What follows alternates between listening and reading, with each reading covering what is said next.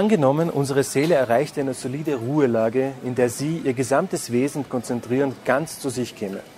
Dann müsste sie Vergangenheit und Zukunft gar nicht bemühen. Zeit zählte für sie nicht, denn dauernd wäre Gegenwart, ohne dass sich diese Dauer freilich bemerkbar machte, ohne dass irgendwo sich ein Vorher und ein Nachher abzeichnete und ohne dass Gefühle entstünden wie Entbehrung oder Genuss, Freude oder Kummer, Verlangen oder Furcht.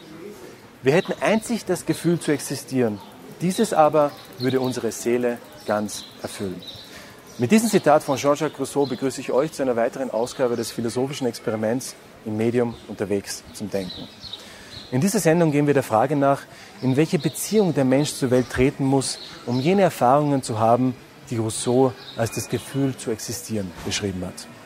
Denn gerade in einer durch Beschleunigung und Steigerungszwang geprägten Welt die mit ihren pausenlosen Optimierungsmöglichkeiten uns zuzuschütten droht, fällt es immer schwerer, jenen Zustand zu erreichen, in der Zeit keine Rolle spielt, in der es uns gelingt, zu uns selbst zu kommen.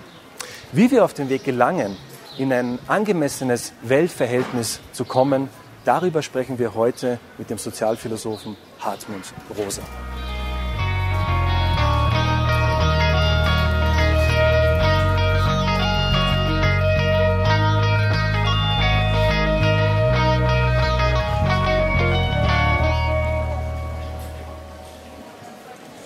Ja, hallo Herr Rosa. Hallo Herr Valentin. Sie haben ja in Ihrem Beschleunigungsbuch gezeigt, wie wir uns von der Moderne, also aus dem 18. Jahrhundert bis heute in die Spätmoderne, in eine Art Zeitkrise geführt haben. Wir leben, wie Sie sagen, im Zeitalter der Zeitkrise. Eine Antwort darauf ist, oder ein Versuch, daraus, aus dieser Spirale rauszukommen, ist Ihr neuer Ansatz der Resonanz. Sie versuchen da ein neues Buch, äh, es kommt 2016 im Januar raus, darüber zu schreiben. Was, also bevor wir genau darauf eingehen, was Resonanz ist, würde ich gerne von Ihnen wissen, wie sind Sie überhaupt auf diesen Begriff Resonanz gekommen oder auf diese Idee? Das hatte eigentlich eine ganz praktische Seite, die noch allen philosophischen Überlegungen vorausging. Dass ich nämlich feststellte, wenn ich äh, abends in meinem äh, kleinen Schwarzwalddorf ans Fenster trat, was ich häufig getan habe, um über den Tag nachzudenken, mhm. äh, festgestellt habe, dass es da offensichtlich ganz verschiedene Formen oder Erfahrungen des In der Weltseins gibt. Mhm. Dass ich nämlich an Tagen, wo ich das Gefühl hatte, dass es mir gut geht oder dass es ein mhm. guter Tag war, äh, tatsächlich fast eine sinnlich-körperliche Erfahrung hatte, die, die die Form hatte, dass die Welt mir antwortet, dass die zu atmen scheint oder ja, dass ich ja. mit ihr sozusagen in einer Art von äh, vibrierenden Antwortbeziehung bestehe. Das betraf die Pflanzen im Garten, die Nachbarn dahinter, mhm. die Tiere, die es da tatsächlich gibt oder dann auch den, den, Wald und die Berge im Hintergrund. Da hatte ich immer das Gefühl, das ist eine Art von spannender, lebendiger mhm. Austausch. Und an Tagen, an denen es mir eher schlecht ging, wenn ich das Gefühl hatte, den Tag hast du in Sand gesetzt, da war das Verhältnis ein ganz anderes. Da hatte ich das Gefühl, wir sagen dann ja auch wörtlich, ja, das Verhältnis ja. ist angespannt. Ja. Aber ich hatte insbesondere den ganz starken Eindruck eines starren oder kalten Weltverhältnisses. Mhm. Je schlechter es einem geht, umso mehr hatte ich das Gefühl, die steht mir feindlich gegenüber oder gleichgültig. Also das mhm. Schweigen der Welt oder sogar die Ablehnung, eine Art von Ab Ablehnungsverhältnis. Das schien mir das Problem zu sein an Tagen, an denen es mir schlecht ging, sodass ich auf die Idee gekommen bin zu sagen, offensichtlich gibt es mindestens drei Arten der Weltbeziehung, nämlich ein, Re ein resonantes Weltbeziehungs, mhm. resonante Form, die man auch als responsiv, also als Antworten beschreiben kann. Dann die, äh, die Weltbeziehung der Gleichgültigkeit, wo mhm. man sich wechselseitig nichts zu sagen hat. Ja. Und sowas wie eine und, und sowas wie ein feindliches Weltverhältnis, bei dem man sich sogar bedroht fühlt. Und so bin ich auf diese Resonanzidee gekommen. Sie sprechen ja einmal davon, dass es wichtig ist, stabile Hintergrundbedingungen zu haben, um überhaupt, um überhaupt so etwas wie Resonanzverhältnisse eingehen zu können.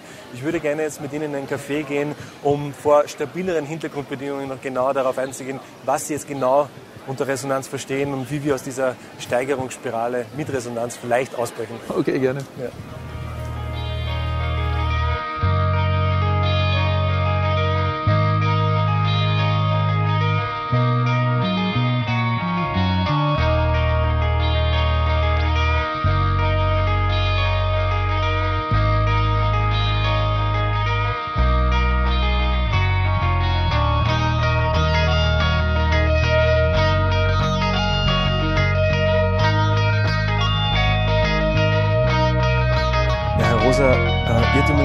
Glauben Leute, wenn sie ihren Namen hören, dass Beschleunigung per se schlecht ist. Wie ist es jetzt bei Ihnen? Wann wird Beschleunigung zu einem Problem und wann ist es kein Problem? Ja, ich glaube, dass es auf jeden Fall eine, ein Missverständnis wäre, zu denken, dass Beschleunigung schlecht und Entschleunigung gut ist. Mhm. Äh, weil Beschleunigung hat uns ganz viele äh, Vorteile gebracht und auch ganz viele Möglichkeiten eröffnet. Aber ich glaube, es gibt ein zu viel an Geschwindigkeit in, mhm. in, in vielen Lebensbereichen, äh, die zu einer, die zu einem Missverhältnis in der Art und Weise führen, wie wir uns zu uns selbst verhalten können, zu anderen Menschen verhalten können mhm. und zur Welt als Ganzes verhalten. Ich habe das versucht unter dem Stichwort der Entfremdung dann äh, zu fassen. Also Beschleunigung ist dort schlecht, wo sie zu Entfremdung führt. Mhm. Und äh, im Umkehrschluss heißt das, dass Entschleunigung auch nicht per se gut ist. Also es ist nicht mhm. alles, was langsam ist, einfach weil es langsam ist gut, sondern äh, Entschleunigung ist dort gut, wo sie, äh, wo sie Entfremdung vermeidet und eine Art von resonanter Weltbeziehung ermöglicht. Sie charakterisieren die modernen Gesellschaften äh, unter dem Zitat, eine Gesellschaft ist modern, wenn sie sich nur dynamisch zu stabilisieren vermag, wenn sie strukturell auf Wachstum, Beschleunigung, Innovation und Steigerung angewiesen ist, um sich zu erhalten und zu reproduzieren. Das wird dann für ihn, für Sie wird das ja dann äh, zu einem Problem, wenn wir, mhm. Sie besprechen äh, das unter dem Begriff äh, Eskalationslogik. Mhm. Was bedeutet das? Also ich, ich denke, dass tatsächlich ein ganz ein Spezifikum unserer Gesellschaft ist, das uns von anderen Gesellschaftsformen oder Sozialformationen unterscheidet, ist dieser Zwang zur Steigerung, der zunächst mal wahrscheinlich gar nicht als Zwang wahrnehmbar war. Mhm. Also im 18. Jahrhundert ähm, war das erstmal ein großes Versprechen und eine Verheißung, nämlich durch Wachstum, durch äh, Beschleunigung, also auch durch Zeitgewinne, aber auch durch technische Innovationen und durch wissenschaftliche Entdeckungen vorwärts zu schreiten. So ist mhm. ja die Idee des, die westliche Idee des Fortschritts auch entstanden. Also Fortschritt durch Steigerung, durch Beschleunigung, durch Wachstum, durch Innovierung. Dadurch sollten Knappheit überwunden werden mhm. und, äh, und auch äh, natürlich Unwissenheit und Irrtümer und sogar äh, auch äh, Zeitreichtum entstehen. Aber das, äh, das Problem ist jetzt, dass die moderne Gesellschaft gar nicht anders kann, als, ihre Stat, als ihren Status quo, ihre Struktur durch mhm. Steigerung mhm. zu erhalten. Man sieht das am besten in der Wirtschaft. Die ja. muss wachsen, damit äh, alles so bleiben kann, wie es ist. Und das bedeutet jetzt, dass wir jedes Jahr wachsen, beschleunigen und innovieren müssen. Mhm.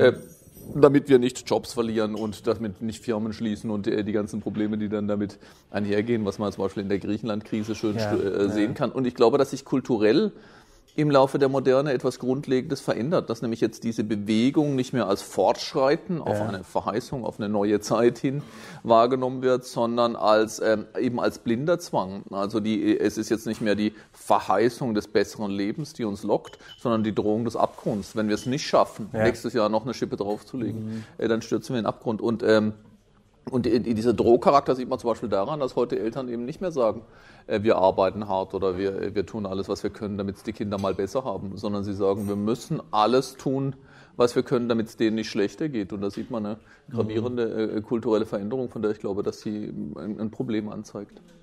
Müsste man dann nicht diesen alten Satz von Descartes, der sagt, ich denke, also bin ich äh, auf ihr Denken über, also übersetzt auf ihr Denken so umformulieren, indem man sagt, ich wachse, ich innoviere, ich beschleunige, also bin ich? Ja, ja, man müsste sagen, ich wachse, beschleunige, innoviere, anders kann ich nicht sein. Ja. Äh, das gilt erstmal, aber das geht halt erstmal nur für die Art der Gesellschaft, äh, übersetzt sich dann aber tatsächlich auch in die individuelle Existenz. Also beide, beide Bereiche werden da betroffen, das gesellschaftliche und das individuelle. Ja, ich glaube, es ist insbesondere die Wettbewerbslogik, die sich, ähm, die, die, die dann bei den Individuen zu dieser Steigerungsorientierung führt. Mhm. Das erzeugt wirklich ein Lebensgefühl, was ich mit dem Bild der rutschenden Abhänge versucht ja. habe zu beschreiben. Ähm, also überall, wo wir nicht laufen, wo wir wir uns nicht steigern, verbessern, mhm. ähm, äh, äh, sind wir in Gefahr, zurückzufallen, abgehängt zu werden, zurückzurutschen. Das gilt ja wirklich mit dem Neugeborenen los. Eigentlich geht es schon mhm. vor dem mhm. Neugeborenen los. Ja. Äh, wenn Eltern äh, Sorge haben, dass das Kind irgendwie zurückgeblieben sein könnte oder zurückbleiben könnte, dass es sich nicht schnell genug entwickelt. Mhm. Äh, und dann sind wir eigentlich das ganze Leben über damit beschäftigt, genau genommen Kapital zu akkumulieren. Nicht nur ökonomisches, aber halt kulturelles Kapital, Bildungsressourcen frei zu machen. Das geht ja auch schon mit dem kleinen äh, Kind los, aber auch sozial Sozialkapital, Beziehungen zu knüpfen, Netzwerke zu mhm. finden mhm. und auch ganz stark äh, in der heutigen Gesellschaft Körperkapital, gesund zu sein, fit zu sein, mhm. sich noch ein bisschen zu steigern in der Leistungsfähigkeit, in der Kreativität, in der Attraktivität und aber auch äh, Gesundheit als Ressource äh, zu verwenden. Und da sieht, da sieht man, dass wir auf allen, in allen diesen Lebensbereichen darum bemüht sind, Ressourcen zu sichern im Sinne einer Kapitallogik. Wenn ich nicht investiere und steigere, bin ich in Gefahr, abgehängt zu werden. Sie sprechen äh, in diesem Zusammenhang auch davon, also Sie charakterisieren auch die spätmoderne Gesellschaft äh, damit, dass Sie sagen, dass die Hintergrundbedingungen nicht mehr stabil sind. Ja. Ähm, meine Frage ist, Ist es, äh, ich habe mal ein Beispiel gehört von einem Sowjetbürger, der in den 1970er Jahren in Koma gefallen ist und Mitte der 90er aufgewacht ist und er konnte nicht glauben, dass die Sowjetunion nicht mehr existiert. Ja. Äh, ist es heute schlimmer, wenn man zehn Jahre in Koma fällt, als vor, als in den 70ern 30 Jahre? Ja, das würde ich auf jeden Fall sagen. Ich meine, da mag auch noch ein Unterschied zwischen Ost und West dazu kommen, okay. dass äh, in einigen Hinsichten tatsächlich äh, die osteuropäischen Gesellschaften eingefroren waren. Das ist ganz interessant. Und gut, bei Lenin sagt der, Protagon, äh, der Protagonist tatsächlich, äh, die, sie kämen sich vor wie in einem Teilchenbeschleuniger. So. Ja. Aber äh, das will ich schon sagen. Also diese, diese Eskalationskurven, die man mhm. kriegt, an, auch an, äh, an, an, an, im Blick auf die Zunahme von Veränderungsgeschwindigkeiten, mhm. die führt dazu, dass man immer schneller anachronistisch wird, veraltet. Mhm. Ich glaube tatsächlich, tatsächlich, dass ein Teil der Entfremdungserfahrungen, die Menschen in, zum Beispiel in, äh, in den deutschen oder europäischen Großstädten machen, eben nicht völlig irrtümlich den Fremden zugeschrieben mhm. wird. Man, äh, das Entfremdungsgefühl kann einfach auch daher resultieren oder resultiert daher, dass die Welt sich ganz schnell ändern. Die Geschäfte sind nicht mehr da, wo man dachte, dass sie seien, oder da sind andere drin. Die Waren in den Geschäften sind nicht mehr da, wo sie waren, und sie haben ihre Verpackung geändert zum Beispiel. Mhm. Aber auch wenn sie jetzt als älterer Mensch in unsere Stadt kommen, dann äh, wissen sie nicht mehr, wie die Parkuhren funktionieren, die Telefonzellen sind verschwunden, das Kaffee ist irgendwie in Starbucks gewichen ja. Äh, und so weiter. Das heißt, wir leben in sich in allen, fast in allen sozialen und zumindest auf, auf, der, auf der oberflächlichen Ebene schnell verändernden Gesellschaften. Und das führt dazu, dass wir immer schneller veralten, immer schneller anachronistisch werden. Entfremdung ist ein gutes Stichwort, weil Sie sagen ja, dass Zeit das Einzige ist, was man nicht vermehren kann. Ist das der Grund, äh, warum es zur Entfremdung kommt?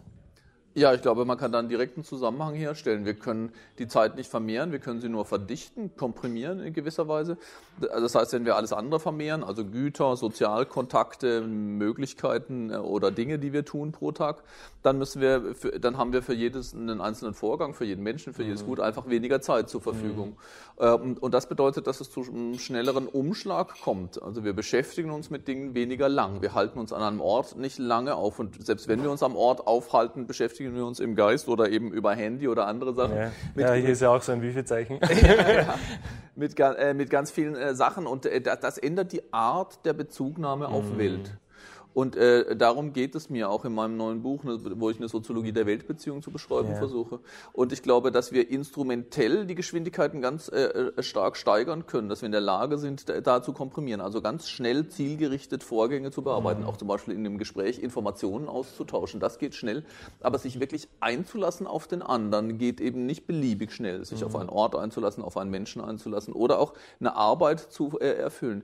Da kommen immer Momente ins Spiel, die eigentlich unverfügbar sind und vor allen Dingen, bei denen man nicht genau weiß, was sie mit einem machen. Also ich glaube, es gibt eine Art der Beziehung, ich nenne das Resonanzbeziehung, bei der sich die ähm, die die beiden beteiligten Menschen in dem Fall äh, äh auch verändern in dem Vorgang. Mhm. Und wenn das unterbunden wird durch eine zu hohe Geschwindigkeit, ich, ich komme weder in eine wirkliche Beziehung zum Raum, noch zu den Interaktionspartnern, noch vielleicht zu den Arbeitsgeräten, mit denen ich umgehe, dann gelingt der Anverwandlungsprozess nicht mehr. Ich kann mir Welt nicht mehr anverwandeln und das führt zu einer Form der Entfremdung, das heißt zu, einer, zu einem in der Welt sein, mhm. bei dem mir die Welt letzten Endes als kalt oder als stumm oder als nichtssagend begegnet. Sie beschreiben ja diese kalte, stumme, fremde Welt ja auch manchmal unter dem Begriff totalitär und setzen es bewusst jetzt gegen einen politischen Totalitarismus, sagen aber trotzdem, dass selbst totalitäre politische Systeme nicht in der Lage sind, so zu wirken auf Menschen, wie es die Zeit tut. Was, wie verstehen Sie das? Ja, ich glaube, dass Zeit letzten Endes das genialste aller Machtinstrumente ja. ist. Selbst äh, dann, wenn es jetzt nicht Akteure gibt, die es benutzen, sondern wenn es eine systemische Eigenschaft ist. Weil die Zeit wirkt durch unsere gesamte Existenz hindurch. Sie formt sogar unsere Subjektivität. Mhm. Das Gefühl, dass Zeit knapp ist und dass wir uns beeilen äh, mhm. müssen und dass wir Dinge nicht verschwenden dürfen, prägt unseren Habitus, unser subjektives Dasein in äh, allen Hinsichten und vor allen Dingen in allen Lebensbereichen. Also diese Art von Zeitdruck wirkt äh, beim Arbeiten, beim, äh, beim Spielen, beim Kommunizieren passieren. Also wir können, wir können ihm nicht entkommen. Es gibt eigentlich keine Lebenssphäre, wo wir ihm entkommen und es gibt mhm. auch keine soziale Schicht, die dem komplett entkommen äh, könnte. Und äh, dazu kommt aber, dass, äh, dass, dass man das kaum, äh, dass man es kaum thematisieren kann. Also mhm. während man politische oder religiöse Vorgaben immer in Frage stellen kann und sich denen immer auch entziehen kann, äh, können wir das mit Zeitnormen eben nicht tun. Die, die, die Zeit erscheint uns wie ein Naturding, die ist einfach da. Mhm. Deshalb sagen Menschen auch, wenn man sich mit ihnen unterhält, in aller Regel, ich mache da was falsch mit der Zeit, ich habe ein Problem mit der Zeit. Da sieht man sofort, die Wahrnehmung ist, ich bin schuld, ich mache was falsch. Das ist äh, soziale Also das Subjekt selbst ist schuldig, sozusagen, wie Sie sagen. Genau. Äh, und außerdem, es teilt auch mit totalitären Regimen die Eigenschaft, dass es Angst erzeugt. Also diese Art von Zeitdruck, verbunden mit der Wettbewerbslogik, erzeugt äh, eigentlich schuldige Subjekte, die immer das Gefühl haben, ich habe nicht genug getan. Mhm. Ne? Man, man, fühlt sich tatsächlich in den entsprechenden Kontexten immer schuldig, dass man dann irgendwie sagt, ja stimmt schon, ich hätte mehr für meine Fitness tun sollen, stimmt schon, ich habe irgendwie die Freunde vernachlässigt oder die Freundin oder die Kinder oder die Eltern. Mhm. Ich habe nicht äh, äh, genug äh, Yoga oder Meditation gemacht, um zu entschleunigen im mhm. schlimmsten Fall. Und äh, das heißt, wir werden auf allen Ebenen mhm. schuldig und können uns gegen das Schulderzeugende noch nicht mal wehren und das äh, ist ist eine Art von äh, totalitärer Herrschaft. Und diese totalitäre Herrschaft beschreiben Sie, formt in gewisser Weise neue Menschentypen. Sie schreiben äh, an einer Stelle, äh, zwei davon wären der Surfer und der Drifter. Und da schreiben Sie in Ihrem Buch, Während ersterer, also der Drifter von Wind und Wellen hin und her geworfen wird, ist letzterer in der Lage, also der Surfer, die unkontrollierbaren und unvorhersehbaren Wellenkämme erfolgreich zu reiten. Meine Frage ist, gibt es auch Menschen, die durch entweder materielle Ressourcen oder weil sie sagen, ich steige einfach aus, äh, einfach von diesem System aussteigen können und zu sagen, ich mache da jetzt nicht mehr mit. Also wir haben uns da vor der Sendung überlegt, äh, Sie kennen aber bestimmt diesen kartesischen Taucher, der, wenn man da drückt jetzt, also wenn man ihn unter Druck setzt, abtaucht und äh, sich dem Druck eben so entzieht, indem er einfach äh, ins Meer tauchen würde. Also kann man sich dem Wellengang entziehen, wenn man einfach abtaucht? Ich bin da ein bisschen skeptisch. Ich meine, man sollte nicht zu kategorisch Nein sagen, aber ja. Sie sehen hier, es gibt zwei Probleme. Also ich meine, erstens bleibt der Druck erhalten bis unten hin. Ja, ja, der Druck nicht komplett los. Und das zweite Problem des Tauchers ist, dass er halt immer wieder auftauchen muss an die Oberfläche, um, um Luft zu holen in dem Fall, äh, beziehungsweise um sich seiner Weltposition zu vergewissern. Mhm. Ich glaube, dass Subjekte wirklich, ich glaube, das gehört zum Menschsein dazu. Man muss sich eines Platzes in der Welt vergewissern, seine Position angeben. Und das ist in einer hochdynamischen Welt auch für einen Taucher Taucher schwierig. Genau ja. genommen hat er das Problem, dass er, wenn er auftaucht, sich die Oberfläche äh, verändert haben wird. Die Orientierung fällt ihm dann schwer und auch das äh, Neugewinnen von Ressourcen, zu denen ja zum Beispiel auch Anerkennung und mhm. Status in der Gesellschaft ja, gehört. Ja. Und deshalb glaube ich, dass es ein so einfaches Entziehen nicht gibt. Sie beschreiben ja den Menschen als Beziehungswesen. Sie haben ja auch gerade gesagt, der Taucher muss auftauchen, er muss sich in Beziehung setzen zu seiner sozialen, kulturellen, geistigen Welt. Das führt dann direkt rüber zu dem Begriff Resonanz. Was verstehen Sie unter Resonanz? Resonanz ist eine bestimmte Art des in Beziehung Seins oder äh, eine, eine Art des in Beziehung Tretens mit Welt.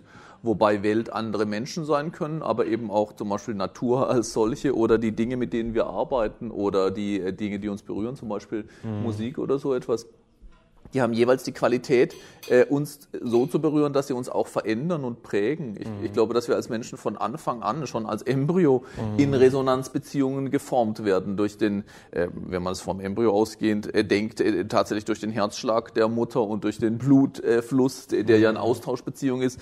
Äh, da äh, entwickeln wir unsere Subjektivität, die Anfänge davon jedenfalls, mhm. in Resonanzbeziehungen, in, in, in Austauschbeziehungen. Wobei ich unter Resonanz nicht einfach einen Gleichklang oder einen Einklang verstehe, sondern ein Antwortverhältnis. Dass da etwas ist, was in irgendeiner Form auf uns reagiert, ist das Urprinzip von Leben. So entwickelt sich unser Gehirn, so entwickelt sich unser Subjekt, so entwickelt sich Sozialität, also mhm. Resonanzbeziehungen, Antwortbeziehungen, dialogische Austauschbeziehungen sind die Basis von allem, was äh, als Welt uns begegnen kann. Und die Demokratie untergräbt, nicht die Demokratie, aber der Kapitalismus äh, untergräbt diese Basis, indem er die, das Grundbegehren äh, der Beziehung übersetzt in ein Objektbegehren. Wo liegt da das Problem? Ja, ich glaube tatsächlich, dass man, dass man, wenn man zum Beispiel Werbung studiert, das sehr schön sehen kann. Es ist ein menschliches Grundverlangen, mit Menschen, aber auch zum Beispiel mit dem eigenen Körper oder mit, der, mit den Naturdingen, mit den Dingen, die wir essen, in eine Art von Resonanzverhältnis zu treten. Dass wir das nicht nur instrumentell beherrschen oder mhm. uns aneignen, einverleiben, ja. sondern dass dabei etwas passiert, dass wir nämlich in, von mir aus kann man sagen, in Schwingung geraten, wie die mhm. Seite eines Musikinstrumentes.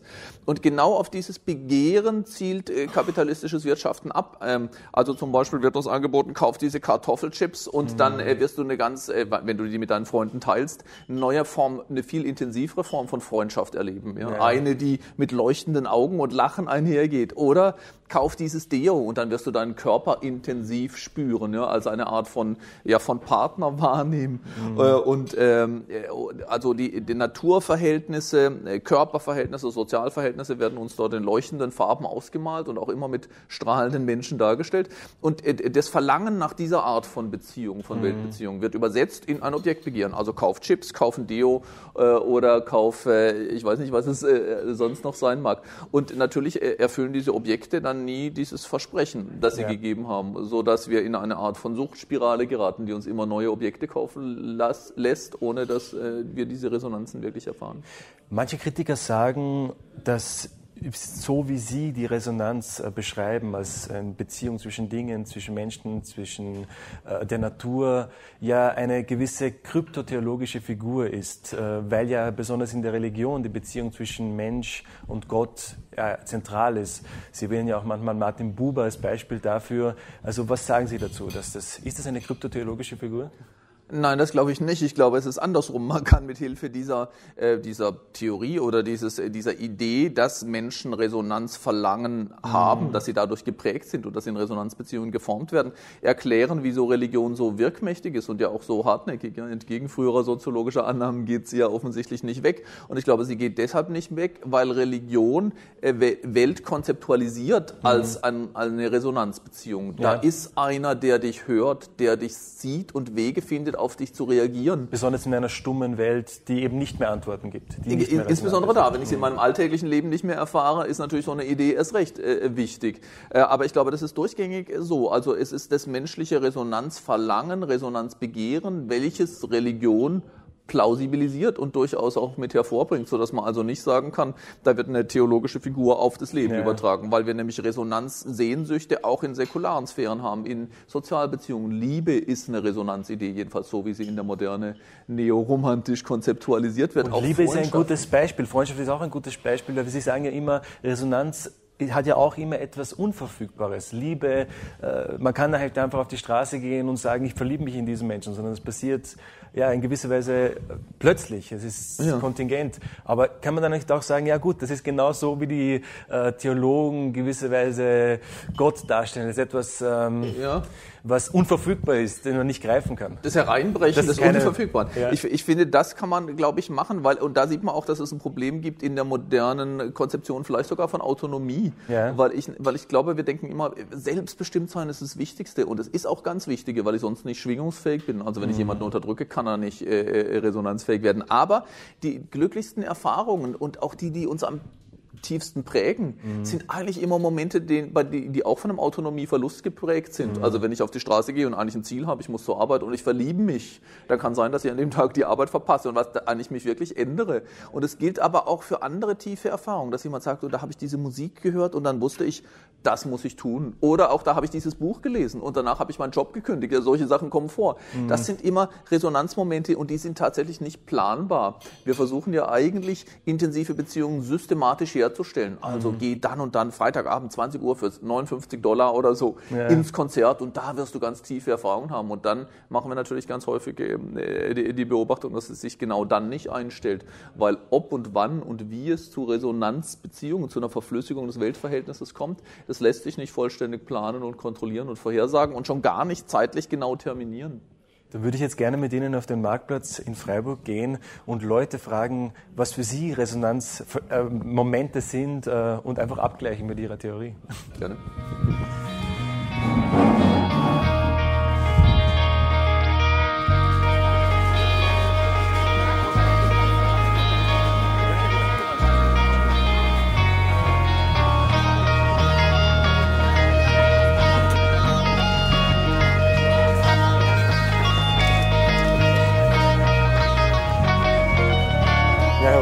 Befinden uns jetzt hier am Freiburger Münster am Marktplatz.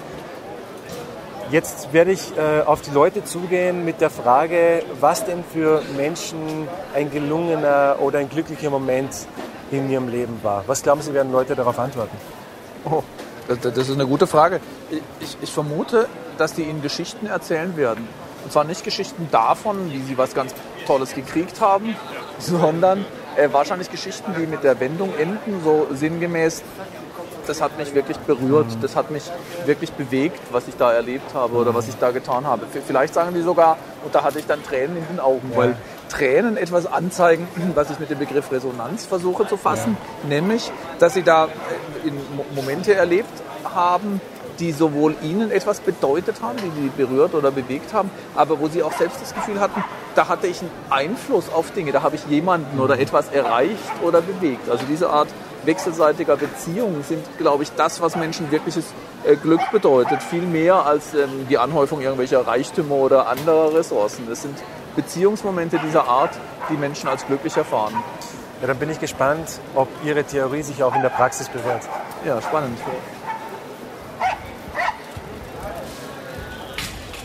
Also hallo. Hallo. Heute ist Freitag und äh, Sie haben ein wunderschönes T-Shirt hier. Dankeschön.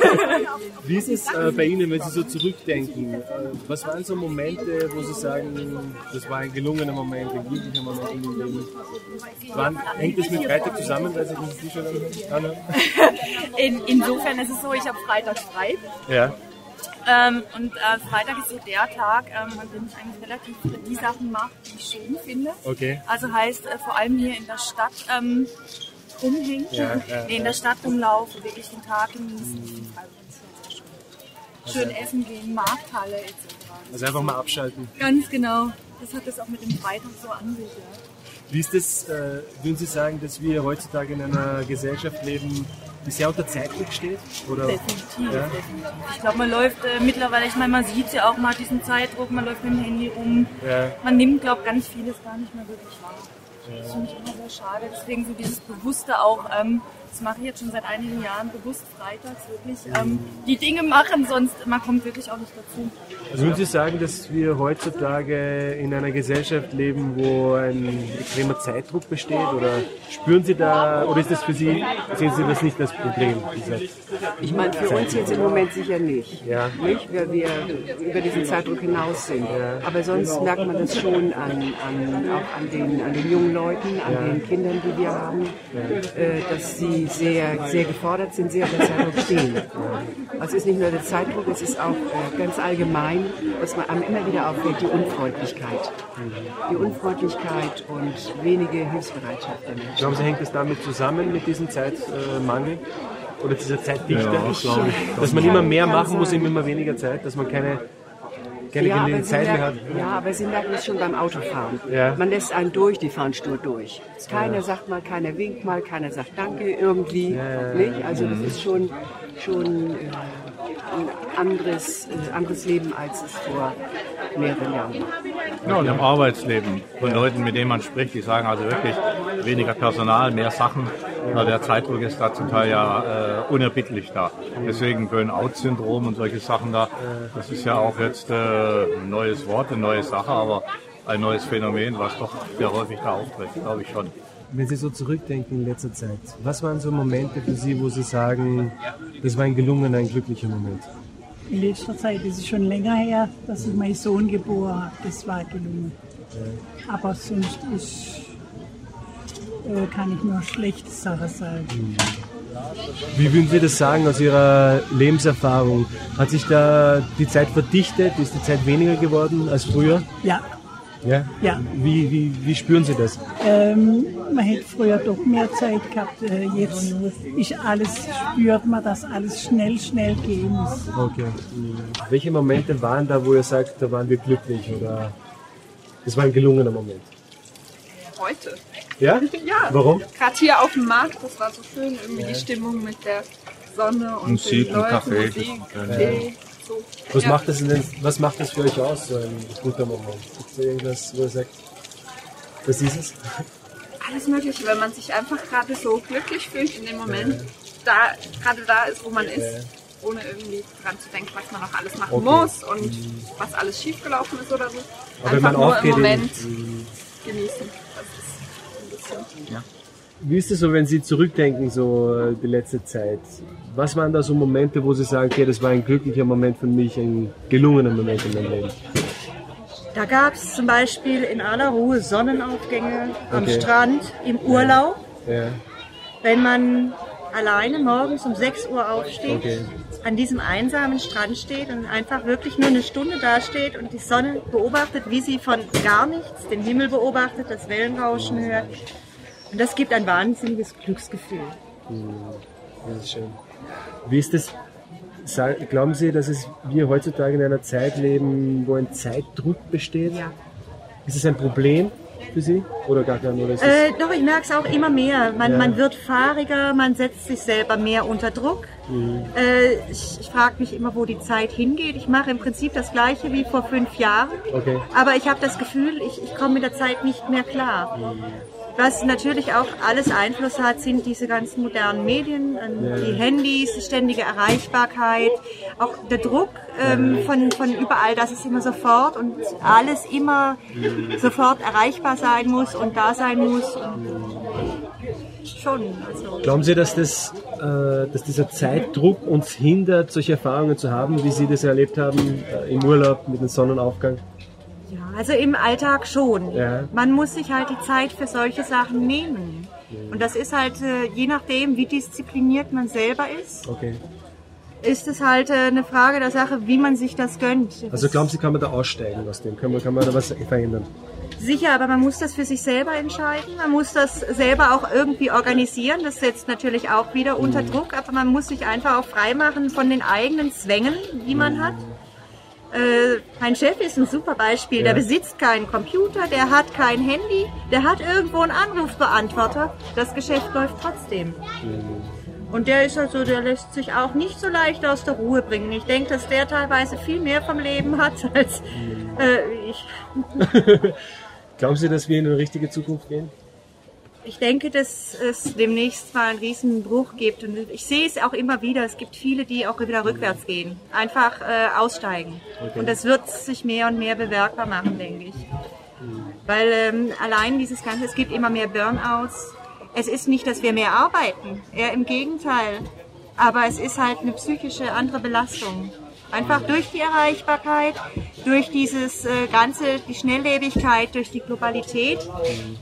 Ich denke, dass es da schon auch wieder eine Rückbesinnung geben wird, zumindest in einigen Kulturkreisen, vor allem die Leute, die es sich finanziell leisten können. Das kann nicht jeder.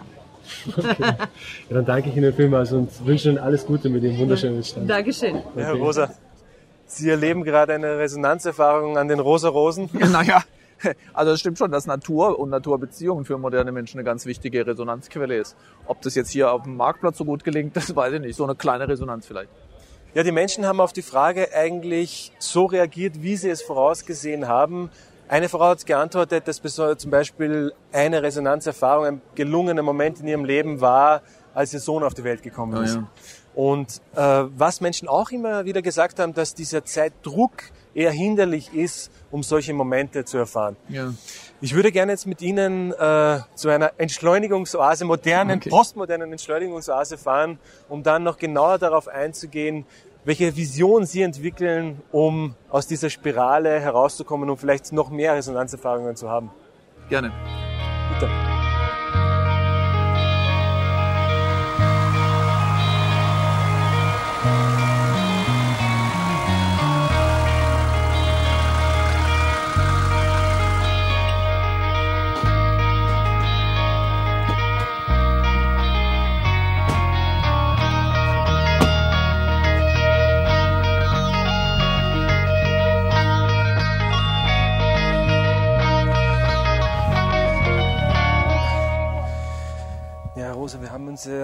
Fast von unseren Stühlen auch wieder erheben müssen, um dieses Panorama hier äh, in Freiburg zu beobachten. Aber grundsätzlich ist es ja bei Ihnen so, dass Sie misstrauisch sind. Äh, wir haben das auch beim kartesischen Taucher gesehen, als misstrauisch gegenüber versuchen, sich von dieser Steigerungslogik, also sich dieser Steigerungslogik zu entziehen und sich eine Oase zu schaffen, um dann nur wieder gestärkt in diese Welt einzutreten. Sind Sie misstrauisch gegen solche Oasen? So, also ich habe nichts gegen schöne Panoramen, im Gegenteil, ich, ich steige auch sehr gerne auf Berge. Aber äh, ich, ich sehe eine Gefahr, dass unser Leben zerfällt in, in, in zwei Hälften sozusagen. Also in ein Alltagsleben, in einen Alltagsmodus, in dem wir instrumentelle, stumme Weltbeziehungen ähm, dominant machen, vielleicht auch dominant machen müssen. Äh, und dann äh, die, die Oasen, die eben alltagsenthoben, weltenthoben sind, wo wir dann freitagsabends oder sonntagnachmittags hingehen, um nat reine Natur zu genießen oder reine Kunst oder Kultur zu genießen. Und ich, ich glaube, dass wir in beiden Fällen eigentlich gelingende Weltbeziehungen möglicherweise verfehlen, äh, in, im Alltagsmodus, weil wir geradezu versteinerte Verhältnisse produzieren und im Oasenmodus, weil uns da Selbstwirksamkeitserfahrungen fehlen. Ja, Da wollen wir nur berührt werden und das ist genau nicht dieses tätige, aktive, resonante äh, Form äh, äh, eines Weltverhältnisses und deshalb glaube ich, wir müssen tatsächlich Resonanzmomente, Resonanzbeziehungen aus den Oasen herausholen und in unsere Alltagswelt wieder integrieren.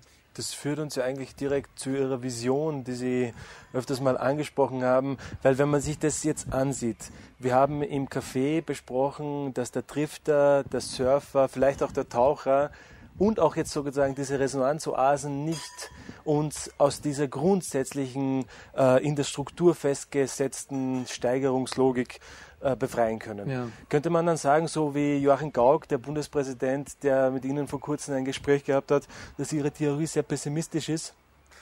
Also die Beschleunigungsdiagnose war ziemlich pessimistisch, weil ich irgendwie äh, damals am Ende dieses Beschleunigungsbuches zum Ergebnis kam, da gibt es eigentlich keinen vernünftigen, kleinen, keinen naheliegenden oder realisierbaren Ausweg. Ich ha habe das inzwischen ein bisschen modifiziert, weil ich glaube, wir verfügen über Erfahrungen und über vielleicht sogar vielleicht sogar über sowas wie Visionen eines anderen Lebens. Ein Ja. anderes Weltverhältnis ist möglich. Ich glaube, das war auch immer die eine Grundeinsicht der kritischen Theorie. Bei Adorno, der, der, der ja auch sehr düster seine Theorie konzipiert, gibt es aber trotzdem die Vorstellung eines vielleicht irgendwie mimetischen Weltverhältnisses und bei äh, Marcuse ist es sogar ein erotisches Weltverhältnis. Oder bei Walter Benjamin sowas wie ein auratisches. Und ich, ich glaube deshalb, dass weil Menschen Resonanzwesen sind und weil wir uns affizieren, berühren lassen von Musik, von Natur, von vielen anderen Dingen, wir einen Sinn dafür haben, wie das Leben besser sein könnte. Wie schaut das jetzt bei Ihnen konkret aus? Sie, Sie sprechen ja, äh, wenn Sie von Ihrer Vision sprechen, in, in, äh, in, äh, erwähnen Sie immer zwei Begriffe. Das erste ist eine Postwachstumsgesellschaft Ja. und das zweite ist eine Wirtschaftsdemokratie. Ja, also ich glaube, dass wir diese, diese Vision nicht individuell umsetzen können, was dann so zu so Ideen führt, wie dass wir einfach nur die richtige Gelassenheit oder die richtige Meditationstechnik brauchen. Und ich glaube, das genügt eben nicht, weil das Struktur, weil das Problem ein Strukturproblem ist, die Steuerungslogik. Und deshalb brauchen wir tatsächlich institutionelle, grundsätzliche Reformen. Und äh, die, die eine Reform besteht tatsächlich in einer Überwindung und wenigstens partiellen Stillstellung kapitalistischer Wettbewerbslogik. Die gegenwärtigen Kapitalismen, so wie sie funktionieren, oder der Kapitalismus, beruht auf einem, äh, auf einem unabschließbaren Steigerungszwang, weil Geld nur investiert wird mit dem Versprechen, dass da mehr Geld rauskommt. Sodass ich glaube, wir brauchen eine ökonomische Reform, die in, in die Richtung einer Wirtschaftsdemokratie zielen könnte, wo über die Formen und Inhalte des äh, Produzierens und auch die Rahmenbedingungen äh, kollektiv, aber demokratisch entschieden wird. Ja. Und äh, ein zweites wesentliches Moment könnte sowas wie ein garantiertes Grundeinkommen sein, weil das die Angst als zentralen Motor und Antriebsfaktor aus dem Spiel nehme. Ich glaube, in den gegenwärtigen Gesellschaften, so wie wir sie haben, sind äh, soziale Akteure, soziale Menschen eigentlich immer von sowas wie dem sozialen Tod bedroht, dass sie nämlich strukturell keine Rolle mehr spielen in der Wirtschaft, dass sie eigentlich nur noch von Almosen leben und damit äh, strukturell sowas wie einen parasitären äh, Status einnehmen. Und das lässt sich äh, durch sowas wie ein garantiertes Grundeinkommen überwinden von dem ich glaube, dass es eigentlich nur die Einlösung eines Grundversprechens der Moderne wäre, nämlich die, die Existenz zu pa- äh, pazifizieren. Und das dritte ist eine kulturelle Änderung, äh, an der ich mit meiner, mit der Idee eines, Reson eines Resonanzverhältnisses äh, zu arbeiten versuche. Ja, Herr Rosa, vielen Dank bis hierhin.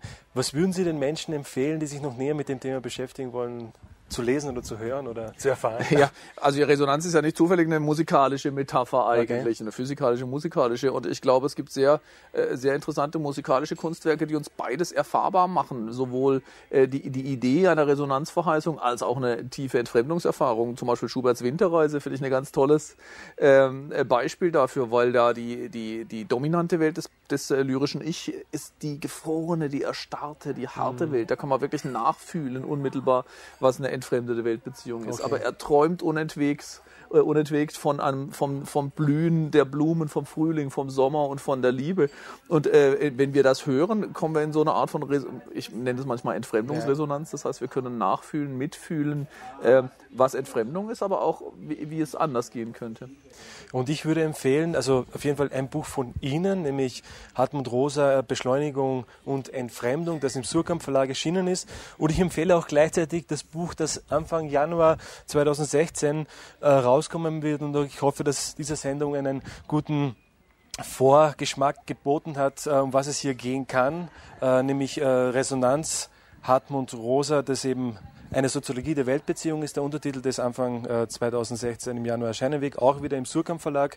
Und ich möchte die Sendung beenden äh, mit einem Zitat äh, von Josef Roth, weil in ihrem Denken geht es ja auch viel um Umbrüche. Sie, behandelt, sie behandeln den Umbruch von der, von der Vormoderne zur Moderne, dann den Umbruch von der Moderne zur äh, Spätmoderne. Und Ähnlich ist es auch bei Roth, der äh, in seinem Buch Radetzky Marsch den Umbruch von einer alten Zeit, nämlich von der, äh, von der Habsburger Monarchie in die neue Zeit beschreibt. Und ja, äh, liebe Menschen, ich bedanke mich fürs Zusehen. Alle Infos zur Sendung finden Sie wie gehabt auf www.philosophisches-experiment.com und beenden möchte ich, wie gesagt, die Sendung mit diesem Zitat. Damals vor dem großen Kriege, wenn das Feuer ein Haus aus der Häuserzeile der Straße hinweggerafft hatte, blieb die Brandstätte noch lange leer. Die Maurer arbeiteten langsam und bedächtig, und die nächsten Nachbarn wie die zufällig Vorbeikommenden erinnerten sich, wenn sie den leeren Platz erblickten, an die Gestalt und an die Mauern des verschwundenen Hauses. So war es damals. Alles, was wuchs, brauchte viel Zeit zum Wachsen, und alles, was unterging, brauchte lange Zeit, um vergessen zu werden. Alles aber, was einmal vorhanden gewesen war, hatte seine Spuren hinterlassen und man lebte dazumal von den Erinnerungen, wie man heutzutage lebt, von der Fähigkeit, schnell und nachdrücklich zu vergessen. Ja, Rosa, jetzt wollte ich Sie eine Frage noch, äh, hätte ich noch, bevor ich es vergesse. Warum haben Sie eigentlich Ihrem Computer den Namen Aristoteles gegeben? Ja, naja, also erstmal, dass ich ihm Namen gegeben habe, hatte, glaube ich, damit zu tun, dass ich ihn mir anverwandeln wollte. Dass ich dachte, das mich prägt, mit dem ich arbeite.